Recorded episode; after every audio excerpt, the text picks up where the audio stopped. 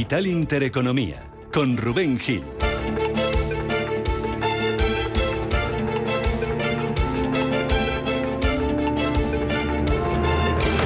Y les damos la bienvenida, se incorporan con nosotros a esta segunda hora de Capital Intereconomía, a este viernes ya 19 de agosto. Falta una hora para que abran sus puertas las bolsas europeas y todo indica que lo van a hacer con recortes. Hay mucha indefinición en las eh, bolsas tras las actas de la FED esta semana, pero de momento el rojo predomina en los futuros esta mañana. Está bajando el futuro del DAX un 0,39%, está bajando también el futuro del Eurostock 50 un 0,29% y enseguida echará a andar el futuro del IBEX 35, que lo hace ahora mismo y ahí está la mejor muestra de la indefinición, plano Empezaba con una subida del 0,01%, cae ahora mismo un 0,1% el futuro del IBEX 35. Bajan también los futuros en Europa, en torno al 0,2-0,3% en una sesión en la que tenemos signo mixto en las bolsas asiáticas. Subidas en Hong Kong del 0,3%, caídas en eh, Tokio de apenas 7 centésimas, caídas también en Shanghái. Se deja la bolsa de Shanghái un 0,21% y está bajando el Kospi surcoreano un 0,9%. Una jornada de este viernes en, en la que uno de los protagonistas sin duda va a ser el euro. Está muy cerca de la paridad, está cotizando ya por debajo del nivel de 1,01 dólares, bajando un 0,1% frente al billete verde, la moneda europea. ¿Qué puede pasar con el euro? ¿Qué puede pasar la paridad. Se lo preguntábamos hace unos minutos a Juan Ramón Caridad, que es director del Máster de Finanzas Alternativas FIA. O Europa sube tipos eh, y en ese sentido mantenemos el, el, euro y, por desgracia metemos más presión a los países y a las zonas más endeudadas, especialmente Italia y España, pero indirectamente también Francia. O si el Banco Central Europeo no sube tipos a la misma velocidad, pues lo que estaremos haciendo es aceptar un dólar alto y tendremos que empezar a fijarnos ya en el 0,94 y en, y en otras marcas pues el eh, Banco Central Europeo va a subir tipos, sí, lo va a hacer medio punto porcentual en septiembre si hacemos caso a lo que decía ayer Isabel Snabel, miembro del Consejo de Gobierno del organismo, en una entrevista en, Reuters. Sube tipos por el euro débil y sube tipos por la inflación, que ayer marcaba en la zona euro su máximo histórico. Confirmaba Eurostat ese dato del 8,9% en el mes de julio. Va a subir tipos también la FED, pero no se sabe cuánto, si 0,5 o 0,75 puntos en la reunión de septiembre. Y esa es una de las dudas que tiene el mercado, que ahora mismo no sabe si va o si viene, si sube o si baja. En cuanto a otras referencias, pendientes también hoy del precio del crudo, tenemos recortes, recogida de beneficios en los futuros, se dejan algo más de medio punto porcentual. Ha vuelto el crudo a niveles eh, de cuando ya empezó la guerra de Ucrania. Ayer subía un 4% el petróleo ante la caída de las reservas en Estados Unidos. Ojo también a los futuros del gas, a ver cómo vienen esta mañana. Ayer cerraba el de referencia en Europa, los futuros en su nivel más alto de la historia, 240 euros el megavatio hora ante la caída de las reservas en Estados Unidos. Todo eso lo vamos a analizar, lo vamos a ver, lo vamos a comprobar aquí a lo largo de la mañana. Vamos a estar pendientes de más eh, cuestiones también, el precio de la gasolina. Vamos a hablar enseguida con Nacho Rabadán, el director general de la Confederación Española de Empresas de Estaciones de Servicios. Hoy tenemos además subasta del Tesoro, una semana esta en la que ha pagado por colocar deuda a tres, eh, por emitir deuda a tres eh, meses, algo que no pasaba desde hacía mucho tiempo. En cuanto a referencias, poco destacable esta mañana, más allá de las ventas minoristas en Reino Unido y de la balanza comercial en la zona euro, y sí que va a ser muy importante en los mercados una empresa, AENA, que se ha hecho con la gestión de 11 aeropuertos en Brasil, entre ellos el segundo más importante del país. Es su mayor inversión, eh, la mayor inversión de su historia en el exterior, 780 millones de euros. Vamos a ver cómo lo recoge el mercado a partir de las 9. Eh, más noticias a esta hora, titulares de las 8. ¿Qué nos cuenta Estefanía Muñiz? Banco Santander patrocina este espacio. En Radio Intereconomía. Las noticias capitales.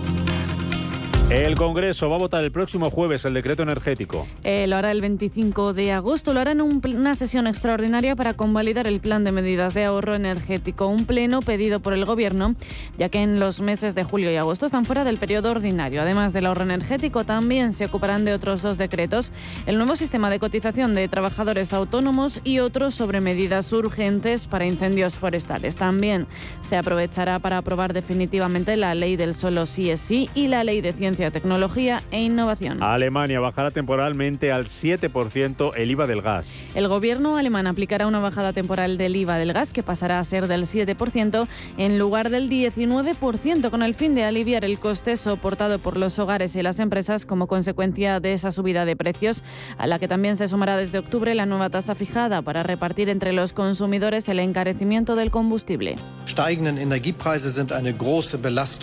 El canciller alemán Olaf Scholz ha defendido que la bajada temporal del IVA del gas servirá para aliviar el aumento de los costes soportados por los consumidores y ha expresado su confianza en que las empresas trasladen completamente esta rebaja al público. Francia insiste en su rechazo al gasoducto MidCat. Francia no ha acogido con entusiasmo las aspiraciones de Alemania, España, Portugal y la Comisión Europea de construir un gasoducto con la península ibérica que envíe el gas de Argelia a Europa y mantenga sus fuertes reticencias a la hora de hacer revivir el proyecto MidCat por el Pirineo catalán, por falta de plazos y porque no atiende a la crisis de actualidad, según el gobierno francés. Sin el acuerdo de Francia, el proyecto no saldrá adelante y es que es este país el que se encargaría de transportar el gas argelino que llegue a España al centro del continente. De este tema nos hablaba en los micrófonos de Radio Intereconomía Jorge Morales de Labra, director de Próxima Energía. Pues no tiene mucho sentido construir infraestructuras que van a estar disponibles en 10 años, si nuestro objetivo dentro de 10 años es no depender del gas, no quemar gas. Por tanto, ¿para qué vamos a hacer un macrogasoducto? ¿no? Entonces, este es el problema. Yo creo que hay un problema ahora gravísimo de plazos. ¿Eh? Y bueno, a mí me parece que la Unión Europea está perdiendo el tiempo con estas cosas y Putin se está frotando las manos. El precio de los carburantes vuelve a bajar aquí en España esta semana. El precio medio de los carburantes encadena su octava semana consecutiva de caída. Se acumula un abaratamiento de hasta más del 16% desde finales del mes de junio, cuando finalizaba esa tendencia alcista en que estaba inmerso desde principios de año, marcada por la invasión rusa a Ucrania. Con este descenso, el valor medio se ha situado ya en mínimos del mes de abril. En concreto, el precio medio del litro de gasolina se ha detenido para esta semana en los 1,797 euros, tras registrar una bajada del 3,34% con respecto a la semana ya anterior. Y en cuanto al diésel, el precio medio del litro ha caído también esta semana hasta los 1,806 euros. Los tripulantes de cabina de EasyJet afrontan hoy una nueva jornada de huelga. EasyJet es otra de las aerolíneas que está experimentando huelgas este mes debido a la negativa de la empresa a recuperar las condiciones laborales que los pilotos tenían antes de la pandemia, así como a negociar el segundo convenio colectivo, sumándose a Ryanair y a Iberia Express, por lo que tienen previstas desde EasyJet jornadas de 72 horas de protestas y estas abarcan los días 19, 20 y 21 de agosto, así como el 27, 28 y 29 de agosto. Vamos ya con datos de inflación. Esta madrugada conocíamos que el IPC en Japón subía un 2,4% en tasa interanual en julio, es su nivel más alto en siete años y medio. Ayer jueves nos dejaba ese dato de inflación en la eurozona que escala su máximo histórico del 8,9%. En junio ya se registraba una subida del 8,6%, una subida que escala cada vez más por el gran encarecimiento de los precios de la serie histórica, unos datos que presionan más sobre los bancos centrales a seguir subiendo los tipos. En el conjunto de la Unión Europea, la tasa de inflación interanual de julio alcanzó un nuevo máximo histórico del 9,8%, que son dos décimas por encima de la lectura de junio. En julio de 2021, la subida de los precios entre los 27 fue del 2,5% interanual. Vamos ya con bancos centrales a la espera de lo que hagan el Banco Central Europeo y la Reserva Federal. Ayer había movimientos por parte de algunos países. Por ejemplo, Turquía decidió bajar los tipos de interés al 13%. A pesar de tener la inflación en máximos de 24 años, pasando de un 48% en enero hasta el 79,6% en julio en tasa interanual. Los tipos de interés los ha recortado un punto del 13 al 14. De este modo, el Ejecutivo turco espera contener la inflación, situando los tipos de interés al 13%. Y al otro lado de la balanza se encuentra encuentra Noruega, que ha subido 50 puntos básicos sus tasas. Con esta nueva subida, y ya van 5 desde septiembre, los tipos de referencia en el país se sitúan en el 1,75%. Este ha sido el segundo incremento consecutivo de medio punto porcentual llevado a cabo por el Instituto Escandinavo, que ha adelantado que lo más probable es que la tasa suba aún más en septiembre. Y terminamos con la guerra en Ucrania. Turquía asume que el conflicto terminará en la mesa de negociaciones. El presidente turco Recep Tayyip Erdogan ha manifestado su deseo de que la guerra termine por la vía diplomática en una reunión, lo ha dicho junto con el secretario general de la ONU, Antonio Guterres, y el presidente ucraniano Volodymyr Zelensky. De esta forma da un paso más hacia el lado ucraniano, manteniendo también esas buenas relaciones con Rusia. Además, el presidente otomano, otomano ha advertido del riesgo de una nueva catástrofe nuclear que podría derivarse, donde se hallan varias centrales autonómicas en, en Ucrania, objetivo de combate, sobre todo en el caso de la instalación de Zaporilla, ahora bajo el control de las tropas rusas y que es la más grande de Europa. Banco Santander ha patrocinado este espacio. Si te da por hacer más por el planeta de lo que ya haces, en el Santander calculamos tu huella de carbono y te mostramos proyectos sostenibles para compensarla desde la app. Si te da por ayudar más, Santander te ayuda a ayudar. Por si te da, Santander. Por ti, los primeros.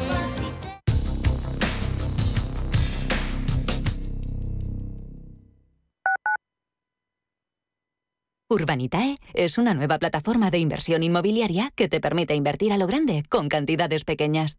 Uniendo a muchos inversores, logramos juntar el capital suficiente para aprovechar las mejores oportunidades del sector. Olvídate de complicaciones. Con Urbanitae ya puedes invertir en el sector inmobiliario como lo hacen los profesionales.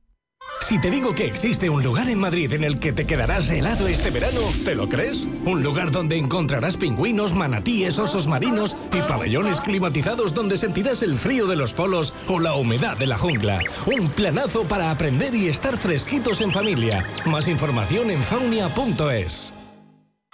Restaurante Inari Moraleja, tu japonés del Soto de la Moraleja junto al restaurante Kionansui. Comprometidos con la calidad, comprometidos con su seguridad. Reservas y pedidos en el 910-070356 o en grupoinari.es, un restaurante del Grupo Inari. Ecosistema Digital, nuestro programa de digitalización desde un punto de vista económico y social. Arte, cultura, deporte, redes sociales y economía con un enfoque digital. Los viernes de 2 a 3 de la tarde en Radio Intereconomía, Ecosistema Digital, con Alma Navarro. Los nuevos conceptos energéticos son ya un presente. Por ello, en Radio Intereconomía nos sumamos cada semana a I Verde, un programa sostenible y eficiente, productivo e innovador en el que analizamos etiquetas tan conocidas como eco, cero, bajas emisiones, descarbonización o renovables. Recíclate cada martes de 2 a 3 de la tarde en Radio Intereconomía con José Luis Pichardo y descubre el futuro más verde. Radio Intereconomía, la radio de los empresarios y de todo el que desea ser el mejor informado.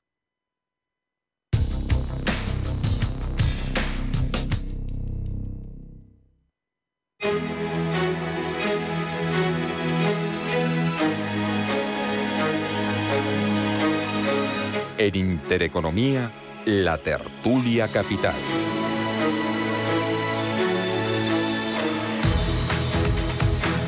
Tertulia Capital en Marcha nos acompaña en este viernes David Enche, profesor de estrategia en ICMSIC. ¿Qué tal, Enche? ¿Cómo estás? Muy buenos días. Buenos días, Rubén. buenos días, ¿cómo estás? Llegó tu día de vacaciones, ¿no? Llegó mi día de vacaciones, correcto. Enhorabuena. Sí, señor. A, a celebrarlo. Sí, señor. A celebrarlo. ¿Te vas a ir muy, te vas a ir muy lejos? Eh, no, ya estoy, ya estoy. Ya ah, estoy ya en estás lejos. Anda, que has tardado en irte. ¿Qué, Vamos, ayer por la tarde cogí el coche para acá. qué te has encontrado? Mucha gente. ¿Sí? Mucha, mucha gente, mucha gente, sí. ¿Sí? Mucha gente. ¿De tiempo no bien? Sé, no sé exactamente.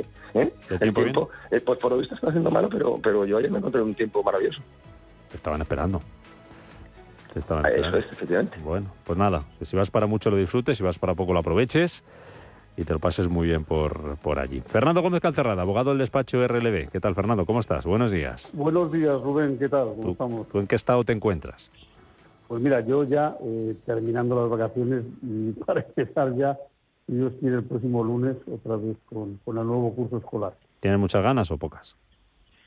Bueno, eh, mm, hay disparidad de, de- de opiniones.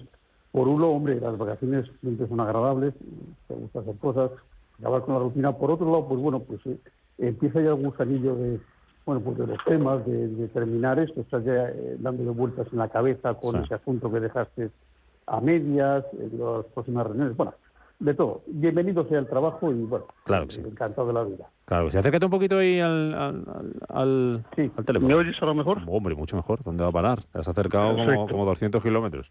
Como si te tuviera aquí a, mi lado. Oye, luego vamos a hablar de la gasolina. ¿eh? Vamos a hablarlo a partir de las ocho y media con, el, con Nacho Rabadán, el director general de la Confederación Española de Empresas de Estaciones de Servicio. Puede bajar el precio de la gasolina en, en España. Vamos a ver qué tendencia hay, qué, qué previsiones y vamos a ver por qué ha bajado, pero ha bajado menos que en otros países eh, eh, europeos. Os pregunto también por tema energético, lo de Alemania, lo del gasoducto este que no quiere Francia, pero antes el tema de la inflación y cómo está afectando esto a nuestras vidas. Sigue sin dar tregua. Ayer conocíamos ese, ese dato, ese máximo histórico que confirmaba Eurostat. Pero tenemos más inflación en España que en otros países europeos, entre ellos, por ejemplo, Alemania. Y ahí está el tema alemán con el gas, la dependencia, lo que ha subido el precio del gas. ¿Por qué es más alta la inflación en España que en, que en Alemania? ¿Qué solución tiene esto? ¿O qué techo tiene esto? ¿Cómo lo ves? Bueno, el techo, el techo todavía no sabemos, ¿no? Pues no depende eh, no depende de un país en concreto, eh, claramente, ¿no? Hay, varias razones para, para que la inflación se dispare. Yo creo que en Alemania están tomando medidas y en España no. Esta es la diferencia, ¿no? Eh, el, gobierno alemán claramente, mira, por ejemplo, comentamos la semana pasada, ¿no? De fractar un poco los impuestos en función de la de la subida de, del IPC y en España pues no se tiene intención de hacer eso el corto ni el medio plazo. Tengo una sensación un poco, eh, y esto viene un poco a, lo que estaba mencionando, que está el pueblito donde veraneo está completamente lleno de gente, de que no se le está dando toda la importancia a la inflación. De hecho, insisto, yo no he visto tanta gente como ayer en, el puertito, en el puertito pesquero de, de, de Tapia de Caserío, que es donde estoy. Yo no he visto tanta gente nunca. Eso quiere decir que la gente está dispuesta a salir y cuando está dispuesta a salir, muy probablemente está dispuesta a gastar. Y cuando está dispuesta a gastar, es que tiene cierta certidumbre de que no le va a ir mal en, al día siguiente, por la mañana, ¿no? Con lo cual, no, no, no, no termino de entender. La situación para mí es muy, ya sabes que yo siempre soy un poco tremendista por, por deformación profesional, porque tengo que tener en cuenta todos los escenarios, pero me, da la sensación de que la inflación es algo extremadamente grave, que la gente no todavía no está sufriendo su escándalo. Es decir, no tiene la sensación, más allá de que la cesta de la compra se está encareciendo, no todavía no le ha llegado ese, ese pálpito de Dios mío de vida, eh, esto es un 10% más caro que hace un año. Eh, con lo cual, como no se tiene esa percepción, no se va a exigir al gobierno que tome medidas. Bueno, pues lo seguirá sin tomarla y esas son las razones por las que Alemania eh, eh, está un poquito por debajo de nosotros, no solo Alemania, en casi todos los países de Europa está un poquito por debajo de nosotros. Mm. Nuestra dependencia energética es, es, potente, siempre, siempre lo es. en el caso de Alemania, pues dependen directamente de Rusia, con lo cual el impacto de la guerra debería ser más alto. Sin embargo, nuestro, nuestra inflación es más alta que la alemana, precisamente por eso, ¿no? Porque porque no, no se toman medidas. No son bien.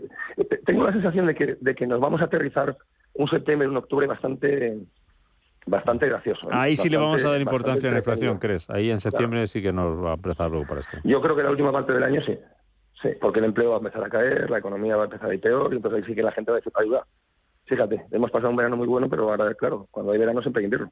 Sí, sí. Eh, Fernando, ¿tú qué opinas?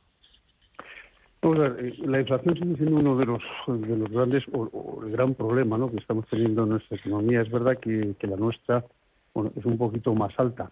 La verdad es que en los últimos años, eh, por ejemplo, en la pandemia fuimos los que más caímos, hemos sido los que más tarde nos hemos recuperado, tenemos una inflación más alta, o estamos en los extremos de, la parte mala. ¿no? Eh, hay una sensación en España, y coincido con David, de, de un consumo desaforado este verano, como si no hubiera un más allá, ¿no? El día siguiente no, no hubiera, no fuera a existir y hay que volver al día siguiente, hay que volver al trabajo. A mí me preocupa muchísimo un tema que es los altos costes de las cosas, es decir, la energía está muy alta. Eh, está bajando el petróleo, es verdad, eh, está bajando la gasolina un poquitín, eh, cada vez que echamos nuestros consumidores, pero hay un coste de energía para las empresas brutal, de la electricidad, y eso va a traer unos graves problemas este otoño. Hay unos costes altísimos en el mundo de la construcción, en el mundo agrícola, ¿no? los temas de, de abonos, etcétera. estamos viendo cómo incluso noticias de mm, gente que se dedica al mundo de, de lácteo, de tiene vacas para leche y tal, está sacrificando vacas porque no está dando el coste. O y ese aumento de costes, esa gran carestía es lo que puede dar una gran sorpresa ahora a la vuelta de verano cuando terminemos, bueno, pues entre comillas, ese bacanal que, que estamos teniendo este verano de gasto desaforado y encontrarnos con una dura realidad. Mm. Eh, hablábamos de Alemania, hablábamos de la dependencia que tiene energética del gas. Eh, esta semana contábamos esos problemas de, suministro que a los que, los que avisa el gobierno alemán y ese recargo en el precio del gas que les va a costar unos 500 euros a, las, a las familias eh, alemanas más, más al año. Ayer conocíamos, Enche, que Alemania va a bajar el IVA del gas al 7%. Son 12 puntos, ¿eh? que lo baja desde el 19%. Del 19%. ¿Qué te parece?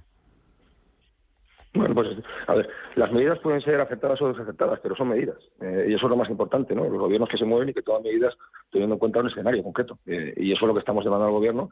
De aquí, excepto bajarnos 20 céntimos el, el, el, precio de la gasolina y, un poco más, ¿no? Es verdad que bajaron el IVA, eso también se ha hecho en España, pero a ver, hay algo más en profundidad, más allá del coste. El, problema de Alemania no va a ser el coste de la energía. El problema de Alemania va a ser el suministro de energía, mm. porque Alemania no es que no pueda depender del gas ruso y entonces tiene alternativa, es que es que tiene muy difícil una alternativa.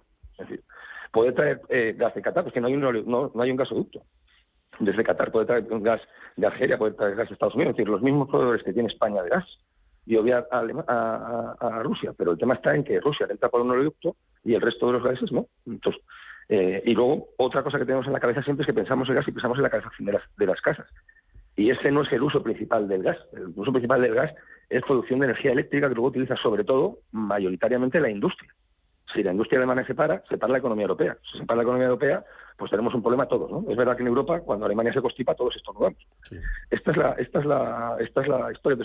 Eh, el, gobierno alemán baja el IVA para, para hacer que el, consumo de energía sea un poco menos gravoso para las familias. Pues fenomenal lo que decía, son medidas que hay que tomar, ¿no? Y que está bien, pero no, no es tanto eh, que las familias les haga más barato como que haya gas para que se pueda consumir. Esto es lo que yo creo que es la, eh, digamos que la, la, la, noticia de fondo, que no, no encuentro una solución y que tampoco, como te decía antes, tampoco creo que se esté dando una, una relevancia importante cuando la tiene muchísimo porque nos puede afectar a nosotros, en nuestro bolsillito, ¿eh? a los españolitos de a pie que nos levantamos por la mañana para, para, para trabajar, nos, que Alemania vaya mal nos afecta a nuestro bolsillo. Vamos a ver qué, pasos son los siguientes que toman, ¿no? Yo la verdad es que estoy bastante curioso por saber cómo se va a desarrollar todo esto. Mm, eh, Fernando, ¿qué te parece esto del IVA del gas en Alemania? Bueno, eh, Alemania tiene un grave problema bueno, más que Alemania, pero es el centro de Europa, incluso países limítrofes con eh, Rusia, eh, el grave problema del suministro del gas.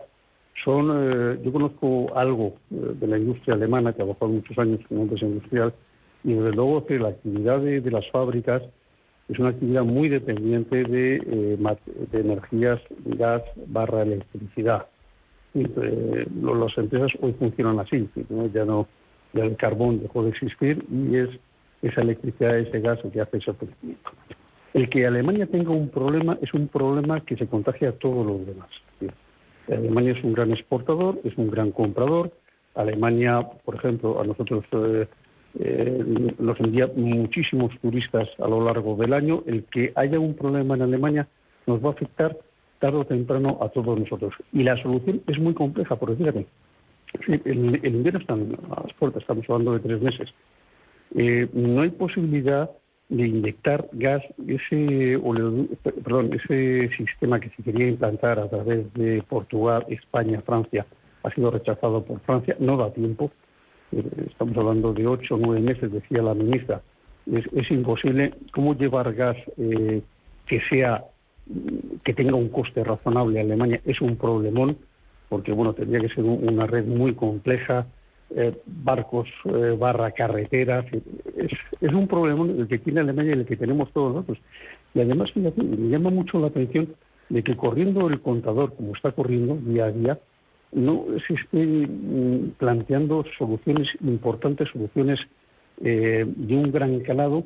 Esto del IVA está muy bien, lógicamente, bajarlo al 7% para, bueno, satisfacer algo las necesidades del consumidor alemán, pero no hay un planteamiento de, soluciones importantes a algo que está a la vuelta de la esquina y eso es grave para todos. Ya. Y en este escenario, ¿qué os parece que Francia se, se oponga, insista RQR a, decir que no al, gasoducto este que quiere Alemania, que pedía esta, eh, esta semana también para, para llevarle gas desde, desde la península ibérica? A ver, Francia cuida, Francia cuida y vigila de sus intereses. Y además los franceses lo hacen muy bien.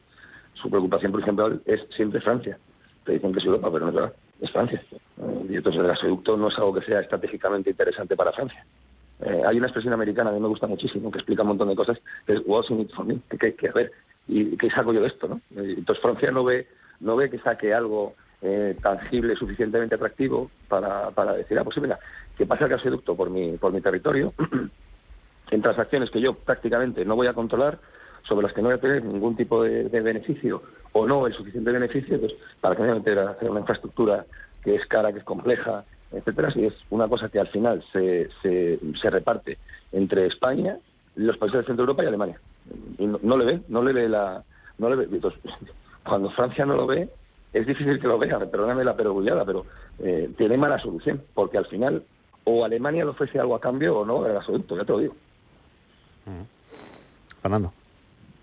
Sí, y es, la segunda vez que ya se produce un rechazo por parte de Francia a este gasoducto. que fue desestimado en una primera instancia por su alto coste. Eh, piensa eh, también que, claro, todo el mundo estaba mirando hacia el mundo verde, y el gas eh, es una energía que se estaba rechazando. Ahora vuelve por las necesidades que todos conocemos.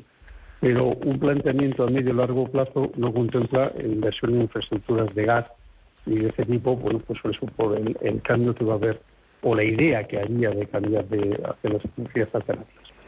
El escenario ha cambiado drásticamente y ahora Francia, bueno, pues no entiende que ese gasoducto, pues que no ha lugar, eh, queda muy poco tiempo, como antes comentábamos, es un coste y Francia, bueno, pues eh, dentro de, de, de, su idiosincrasia, ¿no? De, su concepto de grandeza, pues entiende que no que no va a tener nada que cortar ahí y que no le dé el, interés necesario y suficiente para, para proceder a ello, teniendo en cuenta más que es que no va a dar tiempo, es que es completamente imposible y que no queda ser. Mm. Bueno, vamos a ir a publicidad y a la vuelta hablamos de, seguimos hablando de energía, pero en este caso de las gasolinas, que los que se han ido más tarde de vacaciones parece que les han dado un, un pequeño respiro. Vamos a ver qué está pasando con esto.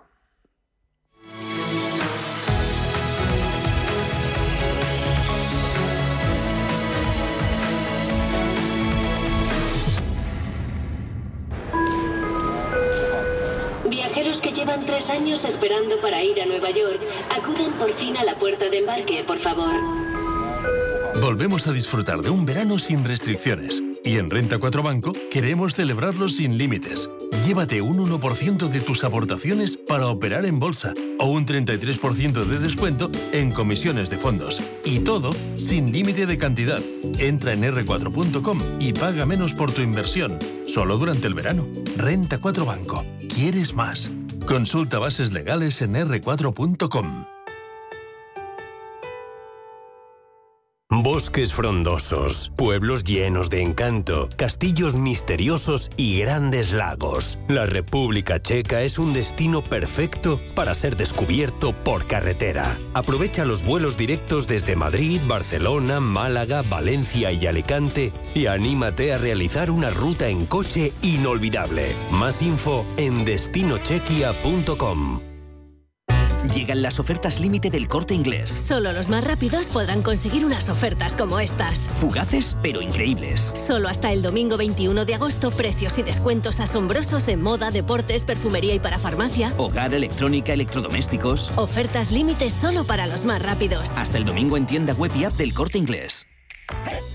Si eres emprendedor, profesional o empresario y quieres estar al día en los temas que afectan a tu empresa, Cultura Emprende es tu programa. De la mano de Alejandra Rompedrique, Víctor Delgado y Ángel Calvo Mañas, conocerás las experiencias de otros empresarios y estarás al día en marketing, formación, tecnología, fiscalidad, eventos y más. Los viernes de 7 a 8 de la tarde en Radio Intereconomía. Flovers es una plataforma de crowdfunding para invertir en fotovoltaica desde solo 1.000 euros. El proyecto Violeta es una oportunidad de inversión en la que darás un préstamo a un proyecto fotovoltaico situado en Aragón. Obtendrás una rentabilidad superior al 5%. Entra en flovers.com e invierte en este proyecto para mejorar el medio ambiente. Si mantienes la cabeza en su sitio, cuando a tu alrededor todos la pierden, si crees en ti mismo cuando otros dudan, el mundo del trading es tuyo. Trading 24 horas, un sinfín de oportunidades. Cuando ves la oportunidad, IG. Todas las operaciones conllevan riesgo. 76% de las cuentas de inversores minoristas pierden dinero en la negociación de CFD con este proveedor. Debe considerar si comprende el funcionamiento de los CFD y si puede permitirse asumir un riesgo elevado de perder su dinero. Llegan las ofertas límite del corte inglés. Solo los más rápidos podrán conseguir unas ofertas como estas. Fugaces, pero increíbles. Hasta el domingo 21 de agosto, 15% de descuento adicional en equipos de aire acondicionado de las marcas Fujitsu y Haier. Ofertas límite. Hasta el domingo en tienda web y app del corte inglés. Los viernes a las 10 de la noche tienes una cita con otro gato, el gato gourmet. Andrés Sánchez Magro presenta una guía semanal gastronómica, enológica, de restaurantes, literaria, musical, con todos aquellos ingredientes necesarios para cocinar la buena vida. El gato gourmet, los viernes a las 10 de la noche aquí, en Radio Intereconomía.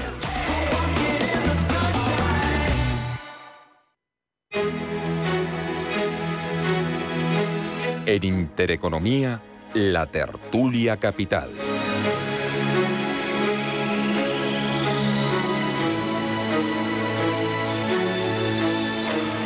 Pasamos de las ocho y media de la mañana, ahora menos en Canarias. Seguimos en esta tertulia capital con David Enche, con Fernando Gómez eh, Calzarrade. Vamos a hablar del precio de, las, de los carburantes, que sigue dando un respiro una semana más. Ocho semanas bajando la gasolina, siete semanas bajando el diésel, cae un 15% desde máximos la gasolina, un 14% baja el diésel, pero sigue más cara que cuando comenzó la guerra. Tenemos a la gasolina un 13% por arriba todavía y el diésel un 22%. Saluda a Nacho Rabadán, que es el director general de la Confederación Española de Empresas de Estaciones de Servicio. Nacho, ¿qué tal? Bienvenido, muy buenos días. Hola, ¿qué tal? Buenos días, ¿cómo estáis? ¿Por qué esta racha de bajadas? ¿A qué se debe los descensos que estamos viendo desde que empezó el verano?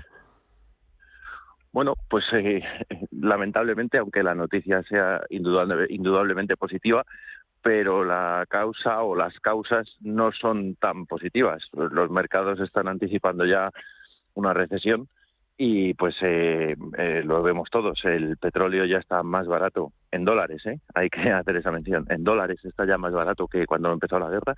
Está igual a 93 dólares. Eh, y, bueno, pues eh, al final los productos eh, derivados del petróleo pues se mueven en, en consonancia. Mm, nosotros siempre decimos, eh, lógicamente, cuanto más barato esté, pues eh, mejor para nosotros, ¿no? Porque vendemos más litros y el nuestro es un negocio de volumen. Pero es verdad que precios anormalmente baratos, a los que todavía no hemos llegado, por cierto, eh, pero precios anormalmente baratos significa que normalmente suele haber problemas en, en la economía. Claro. ¿Seguirá esta tendencia a la, baja? ¿Qué, previsiones manejáis? O, ¿O qué forma tenéis vosotros, las gasolineras, de anticipar cómo se van a mover los precios? Si es que tenéis alguna. Pues eh, lamentablemente tenemos poco margen de, maniobra, la verdad. Pues eh, tenemos nuestros proveedores, ellos nos venden a un precio y, poco podemos hacer. Es verdad que estamos muy atentos a todo lo que sucede en el mercado, que por cierto está muy raro. Eh, tenemos que tener en cuenta varias cuestiones. Primero, el mercado del petróleo está mmm, dopado, si se me permite la expresión, a esta hora de la mañana. Estados Unidos lleva desde marzo y hasta septiembre, si no se prorroga, que creo que no lo harán porque no creo que tengan mucha más capacidad, liberando un millón de barriles diarios de sus reservas estratégicas, con lo cual está eh, aumentando artificialmente la oferta de crudo disponible en el mercado y con ello está bajando el precio. Lógicamente a nadie se le escapa que esto lo hacen para, para intentar atajar la, la inflación, que, que también al otro lado del Atlántico es un problema eh, muy grave. Eh, Libia hace poco parece que ha empezado a bombear petróleo, pero Libia, pues eh, por los problemas internos que tiene, no es un proveedor eh, fiable. Parece que Irán podría volver otra vez a, a los mercados internacionales. Bueno, hay, hay algunas señales que, que están haciendo que, que los mercados vean que por la parte de la oferta puede no haber demasiados problemas. Por otro lado, los socios de la OPEP ya han dicho que están eh, casi, casi, casi a pleno rendimiento. Hmm. Todo y con eso que es un cártel, ¿no? Y que todo lo que digan pues hay que cogerlo con pinzas. Pero es verdad que, que hace poco han aumentado la, la capacidad de producción muy poquito, en 100.000 barriles eh, diarios. Tengamos en cuenta que eso es lo que consume un país como España en apenas dos horas, ¿no? Eh, pero ellos dicen que no aumentan más porque si vienen mal dadas eh, en cuanto a un exceso de demanda, pues eh, necesitan ese, ese punto extra, ¿no? De, de, de poder apretar el acelerador para, para poder suministrar a los mercados por el lado de la demanda, pues eh, mm, parece, como decía, que los mercados están anticipando ya una recesión a partir de- del otoño, pero luego nos encontramos con cosas eh, raras, como que el Banco de Inglaterra o la Reserva Federal o el Banco Central Europeo eh, eh, suben tipos, eh, pero luego, por ejemplo, China eh, los baja, porque resulta que los datos que está obteniendo no son tan buenos como esperaba. Si, si la demanda de China, India y en general todos los países asiáticos eh, se, se estanca, eh, pues eh, podría hacer que los precios bajaran. Si Mm. tira para arriba, pues eso indudablemente va a hacer que, que los precios suban. En definitiva, un mercado muy complejo. No nos olvidemos del cuello de botella que hay en el sector del refino, muy importante y que al final es el que afecta directamente a los precios que pagamos en, en las estaciones de servicio. Un mercado muy complejo al que hay que estar muy atentos, pero sobre que lamentablemente tampoco tenemos demasiado margen de maniobra los pequeños empresarios de estaciones de servicio. ¿Se puede decir eh, en este mercado difícil, en este eh, dificultad para anticipar eh, qué puede pasar con el precio de los eh, carburantes en las próximas semanas, que, que el, el techo o lo peor de momento se tocó cuando superaron los, los dos euros? Que eso de momento no parece que lo vayamos a ver. ¿Se, puede anticipar eso o no? Bueno, eh, eh, si miramos la foto fija de hoy, pues todo parecería indicar que sí, ¿no? Eh, lo decís antes eh, en la entradilla, pensemos que el día 18 de junio la gasolina estaba a 2 euros con 16 céntimos. El día 23 de junio eh, gasóleo estaba pues en cifras muy similares. Eh, hoy ha bajado mm, más de 37 céntimos, eh, que se dice pronto, ¿no? Eh, claro, si, como digo, si miramos la foto fija, miramos cómo subió la curva, ¿no? Y, cómo desde hace ocho semanas va bajando, pues alguien podría decir, ah, sí, está siguiendo una tendencia descendente. Pero es que aquí mañana pasa cualquier cosa. Eh, mira, en China, eh, hace poco anunció el gobierno chino una serie de inspecciones fiscales a las refinerías y no se sabe muy bien por qué, pero todas como que han pulsado el botón de pausa, ¿no? Eh, hay otra serie de refinerías en todo el mundo que están en paradas técnicas por mantenimiento. Eh, con esto quiero decir, es un mercado muy estrecho entre la oferta y la demanda y cualquier eh, eh, situación que, que, que acontezca en cualquier punto del mundo eh, puede hacer girar los precios hacia un lado u otro. Es verdad que estamos viendo que ahora seguimos una senda descendente, pero el punto de inflexión y un rebote hacia arriba puede suceder en cualquier momento. Claro. Eh, baja el precio de la gasolina, eh, lleva ocho semanas bajando, siete el del, el de diésel, pero sigue, como decíamos, por encima de los de los niveles en los que estaba cuando empezó la guerra en Ucrania, que es algo que no pasa en otros países. Eh, por ejemplo, en Alemania ya está un 2,1% más barato, lo estoy leyendo, es una información que, recogen los compañeros de- del diario Cinco Días. En Italia eh, la gasolina está un como 4,4% por debajo de- del precio eh, previo a la guerra y en Francia casi un punto por debajo, pero en España estamos casi 13 puntos por encima. ¿Qué explicación tiene para que haya bajado más el precio de la gasolina en otros países que en España? ¿De qué depende eso? Hay que ser mu- hay que ser muy cuidadosos a la hora de hacer estas eh, comparaciones eh, para, para no eh, tomar mal las, las muestras ¿no? de referencia y que luego el experimento de laboratorio no salga viciado. Al final, eh, todas estas comparaciones suelen tomar como referencia, porque es lógico que así lo hagan, el boletín petrolero de la Unión Europea. Eh, sin embargo, eh, tenemos, eh, no sé si la trampa, pero sí la paradoja de que la propia Unión Europea, en la página de su boletín petrolero, ya advierte de que no se pueden hacer comparaciones porque las metodologías de cálculo son diferentes entre los diferentes Estados miembros. Por poner solo un ejemplo que los eh, oyentes entenderán eh, muy fácilmente, España envía los precios a la Unión Europea sin los descuentos y, por ejemplo, eh, los tres países que, que has citado, Alemania, Francia e Italia, envían los precios ya con los descuentos aplicados, que en el caso de Italia son IVA incluido 30,5 céntimos, en el caso de Alemania son eh, 30 céntimos para la gasolina y 14 para el gasóleo, en el caso de Francia son 18 céntimos. Claro, eso al final hace que se distorsione si, si estamos comparando unos mercados con los descuentos y otros sí los descuentos, de la misma manera que mm, yo leo ¿no? y, veo en, determinados medios que dicen y el precio sigue estando más caro que la media europea o sigue estando más caro que en Francia, por ejemplo, ¿no? Pero sin aplicar el ejemplo muy muy recurrente, pero claro, estamos haciendo la comparación de, una forma que no nos está dando una, una información real y creo que esto es importante subrayarlo y os agradezco la oportunidad de que lo hagáis porque si no, esto puede llamar a engaño a los consumidores ¿no? y, conducirlos a la frustración. Y, nos, sorprende, claro, nos parece un poco injusto, pues, claro, porque en otros sitios estamos, pues aclarado queda. Mira, me alegra haberte hecho la, la, pregunta. Pensemos que hoy, por ejemplo, por poner un ejemplo, eh, sin tener en cuenta los descuentos de ninguno de los dos países,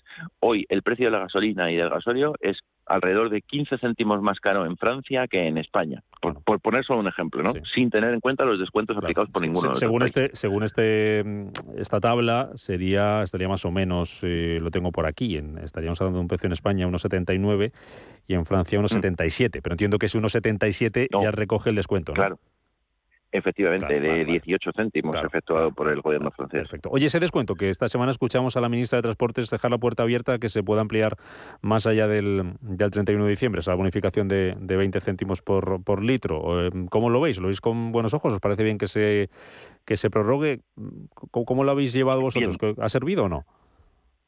A ver, primero una salvedad. Yo mm, eh, soy hombre de poca fe, la verdad, y la poca fe que tengo la tengo en el BOE. No porque me parezca muy bien lo que dice, sino porque cuando lo veo publicado negro sobre blanco a las siete y media de la mañana, ya sé que eso me obliga. el, resto, al final, pues no sé si son más o menos globos sonda eh, cercanos a un año electoral. Em, en cuanto al balance de si ha servido o no ha servido, indudablemente ha, servido para que empresas y particulares eh, paguen el precio de los carburantes eh, más bajos. Eh, ahora bien, se ha llevado por delante la liquidez de las estaciones de servicio. Y, como comentábamos hace poco en una reunión que tuvimos con la administración, lo urgente nos está desviando de lo importante. Nosotros somos un sector a, los que nos están obligando a protagonizar una transición energética que no quieren que sea tal, quieren que sea una revolución, porque una transición, bajo mi punto de vista, mm, ha de ser sí o sí un proceso eh, ordenado en el tiempo y paulatino, y, parece ser que aquí lo que quieren es una revolución y, y acostarnos hoy con un determinado esquema de modelo energético y levantarnos mañana con otro muy diferente que se supone, y repito, se supone que es mejor, Em, y al final, eh, esta cuestión lo que nos está haciendo es drenarnos la liquidez, obligándonos a anticipar entre 30 y 40 mil euros por mes a las estaciones de servicio, el 70% de las cuales son pymes, independientemente de la marca que veamos en esa estación de servicio. A mí no se me ocurre ningún otro mm, sector de, actividad económica eh, integrado en un 70% por pymes al que se le exija ese esfuerzo ¿no? de, adelantar 30 o 40 mil euros al mes. Pensemos que esta imposición se, se, hace a las fruterías o a las ferreterías o, a los bares. ¿no? Pues eh, nadie lo entendería, pero, pero mm, lamentablemente no solo los consumidores, que tampoco tienen obligación de conocerlo, pero yo entiendo que quienes nos administran sí tendrían obligación de conocer cómo, cómo está compuesto el mercado y confunden petroleras con gasolineras y mm. evidentemente no es el caso. La capacidad financiera que tiene un gran operador petrolífero no es la misma que tiene una pyme del sector que típicamente tiene cinco empleados y unas cuentas de explotación que de verdad si, si el común de los mortales tuviera acceso a las mismas pues lo cierto es que se sorprendería. Eh, ahora bien eh, bien nos ha ayudado a, tratar de levantar un poco la demanda eh, como digo a un precio muy alto. Hemos tenido que acudir a financiarnos nosotros de forma privada haciendo de banqueros de, de la administración.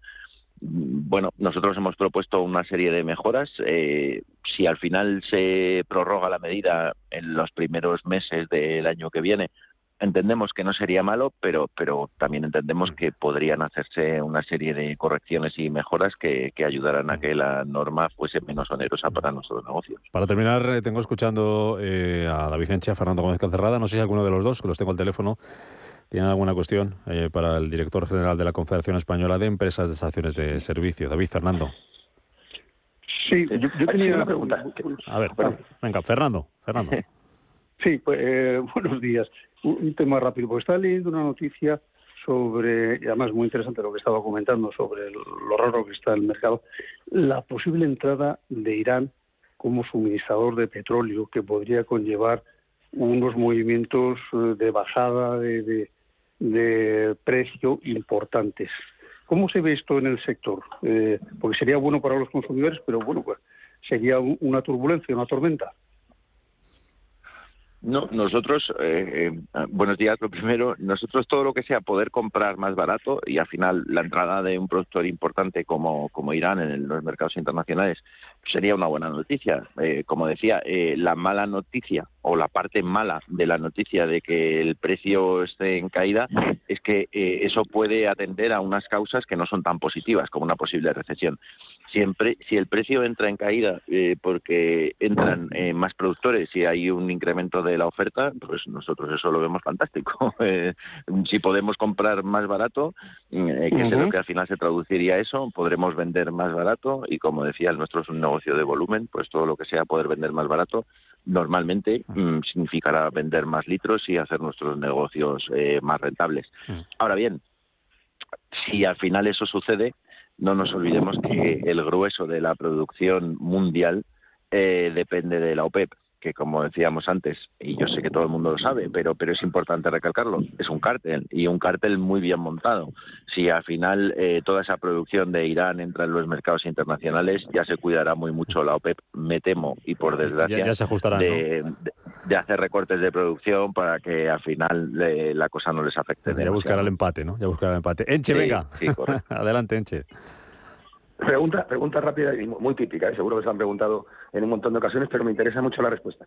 Siempre tenemos los consumidores la sensación de que los precios se trasladan eh, al consumidor, el precio de la gasolina se traslada al consumidor de manera, digamos que irregular. Es decir, que cuando sube se traslada muy rápidamente, sin embargo cuando baja tarda todavía unas cuantas semanas en bajar el precio en las estaciones de servicio.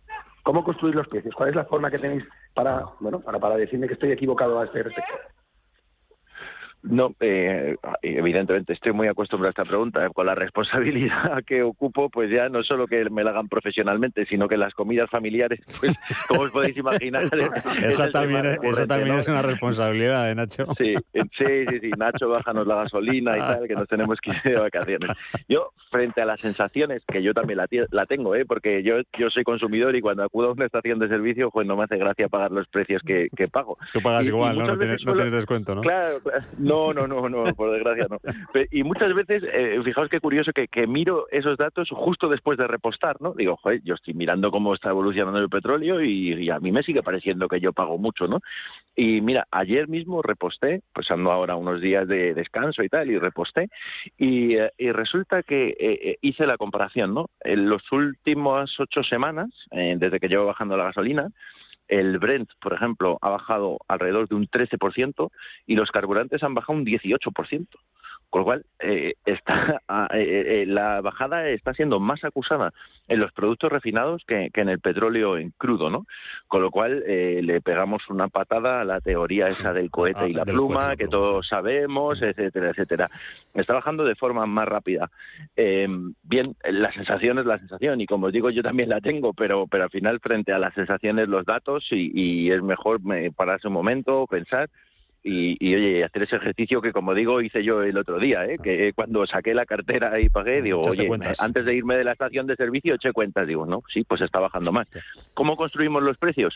Eh, si es que nosotros compramos a nuestros eh, proveedores en base a unas fórmulas que están vinculadas a las cotizaciones internacionales de los productos refinados. Cuando compramos gasolina, esa fórmula está vinculada a la cotización internacional de la gasolina y cuando compramos gasolio, la de gasolio. Y poco más, se aplican una serie de, de, eh, factores correctores, de sumandos a esa fórmula, ¿no? Pues eh, las tasas de eficiencia energética que han de pagar nuestros operadores, el porcentaje de biocarburante, etcétera, etcétera, etcétera. Y luego, pues una, una, cuestión que se llama delta, que es lo que nos aplica la petrolera, pues la ganancia que lógicamente y en buena lid tiene que tener nuestro, nuestro proveedor. A partir de ahí se fija un margen de beneficio que te permita mm, no perder dinero y estar en mercado y ya está. Como digo, es que es un negocio de, de márgenes muy pequeños y de mucho volumen. Por eso a nosotros nos interesa que, que el precio esté bajo para, para, tener mucho volumen. Es el típico ejemplo del bar que te vende las cañas a un euro, que pocos quedan, pero alguno hay. Eh, que no se hace rico vendiendo una caña. Al final su volumen es en temporada alta vender muchas cañas. Nacho Rodán, que, es un que nos, modelo muy similar. Que nos vamos, que estamos sin tiempo. Gracias como siempre por, por, por, por darnos estas explicaciones, por tu tiempo, por atendernos tan amablemente. Gracias Nacho, hasta la próxima. A vosotros siempre, un placer. Nos vamos también, Enche, Fernando, que ya hemos repostado, así que ya nos vamos con el depósito lleno. Descansad mucho, pasad buen fin de semana. Muy bien. Cuidaros, adiós, gracias a los dos. Rubén, Fernando, un abrazo.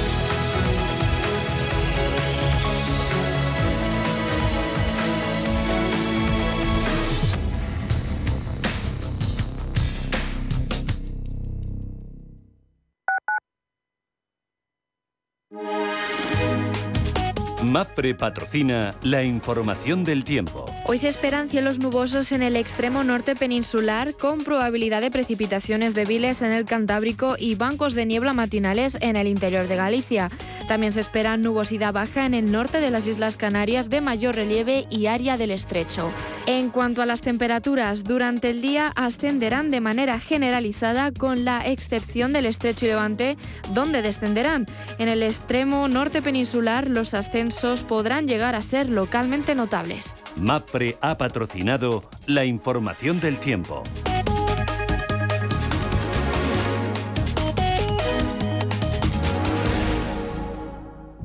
Ecosistema Digital, nuestro programa de digitalización desde un punto de vista económico y social. Arte, cultura, deporte, redes sociales y economía con un enfoque digital.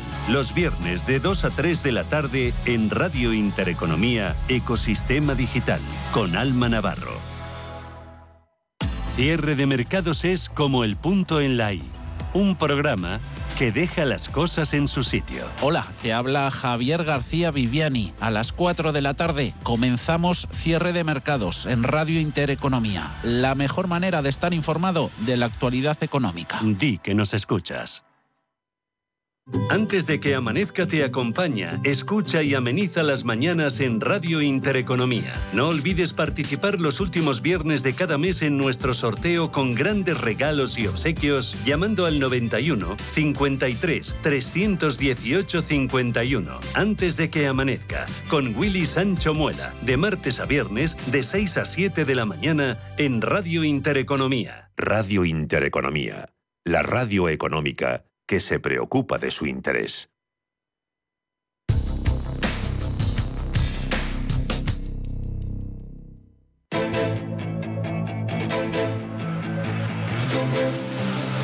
Escucha, invierte, gana. Capital Intereconomía. Ocho minutos para que empiece la sesión en Europa y parece que viene con tono bajista. Vamos a buscar referencias, protagonistas. Futuro del IBEX 35, ¿cómo lo tenemos ahora mismo, Paloma? Buenos días de nuevo. Buenos días, Rubén. Pues lo tenemos en rojo, cayendo un 0,4%. Ayer el IBEX terminaba bastante plano, cayendo un 0,05%, pero mantenía el nivel de los 8.400. Hoy va a partir de los 8.430 puntos. En cuanto a las empresas a las que vamos a mirar hoy, tenemos dos protagonistas. Por un lado, AENA, que ha logrado la gestión de 11 aeropuertos en Brasil por 780 millones de euros. También nos fijaremos en los títulos de Iberdrola porque la compañía ha logrado el visto bueno del supervisor de, de, de, la CNMV para dedicar una operación en la que se hará con 80 millones del capital que no controla de Neoenergía de Pernambuco, una compañía que ha comprado Iberdrola. También tenemos en la agenda del día en nuestro país. Terminamos la semana con una nueva cita del Tesoro con los mercados. Y el Instituto Nacional de Estadística publica índice de garantía de competitividad del mes de junio. Además, en la zona euro hoy tenemos balanza de pagos. La prima de riesgo se sitúa en los 113 puntos básicos, rentabilidad del bono 10 años en el 2,12. El resto de futuros europeos, Estefanía, ¿cómo vienen? Pues anuncian también caídas en Europa mayores que en las del IBEX 35. Vemos al índice alemán, el DAX a caer el futuro algo más de un punto. El Eurostox 50 también lo vemos retroceder su futuro un 0,77% y la Bolsa de Londres también anuncia caídas más moderadas del 0,17%. Hemos conocido el dato de ventas minoristas en Reino Unido, que suben un 0,3% en el mes de julio, impulsadas por el canal online, mientras que lo anticipado por el consenso era una caída del 0,2%. Eso sí, las ventas han caído un 1,2% en los últimos tres meses y fueron un 3,4% más bajas que hace un año. También se ha publicado los precios de producción en Alemania, drástica subida mensual de más del 5% y la fuerte subida de los precios de la electricidad también han contribuido a que los precios de la energía se hayan más que duplicado. Miramos otras referencias, eh, plazas asiáticas, futuros en Estados Unidos y sobre todo hoy a las divisas, Paloma. Pues sí, tenemos a los futuros americanos en rojo, caída de medio punto para el SP, del 0,4 para el Dow Jones de Industriales y el Nasdaq, el futuro se deja un 0,65%. La sesión en Asia ha terminado en rojo con caídas de más de medio punto para Shanghai. El Hansen recorta un 0,20%. Vamos a mirar eh, también al mercado de materias primas. Tenemos recortes para el Brent y para el West Texas. En el caso del barril de referencia en Europa lo tenemos en 95 dólares con 87 y el West Texas 89 con 83. Y lo importante en este día, el cruce euro-dólar en rojo para la moneda comunitaria 10083. Recordemos también una referencia que hemos conocido en Asia, el dato de inflación que subió al 2,4% en julio, máximo de 7 años y medio. Alfonso Batalla, analista de Renta 4 Banco. ¿Qué tal, Alfonso? Bienvenido. Muy buenos días.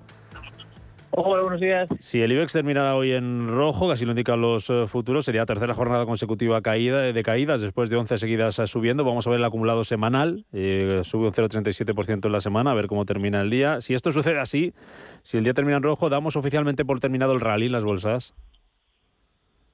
Pues aquí tendríamos que ser algo prudentes porque estamos observando datos macroeconómicos del todo mixtos ¿no? a nivel mundial, donde estamos observando que hay dos economías que van a dos velocidades. Por un lado tenemos la economía americana que está mostrando una elevada fortaleza, como bien eh, se ha demostrado en los distintos datos macroeconómicos que se han ido publicando, superando las expectativas de mercado y tras las actas de la Fed.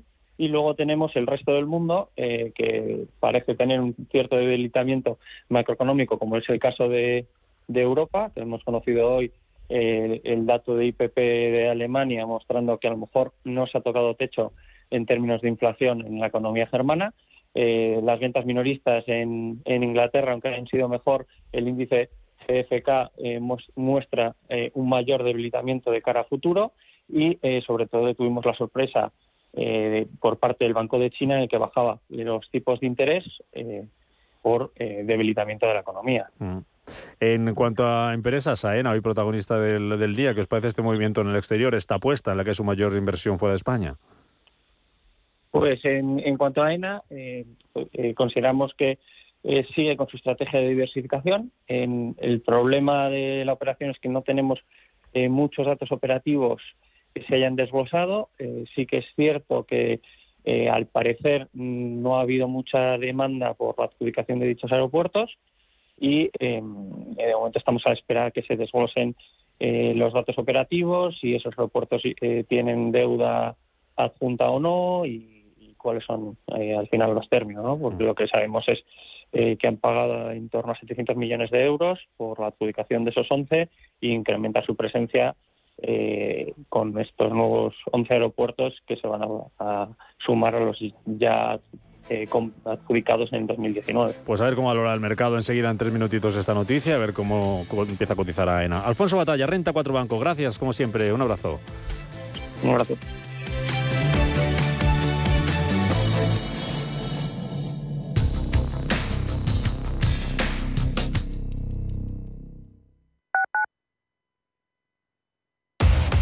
Somos aquello que siempre quisiste ser.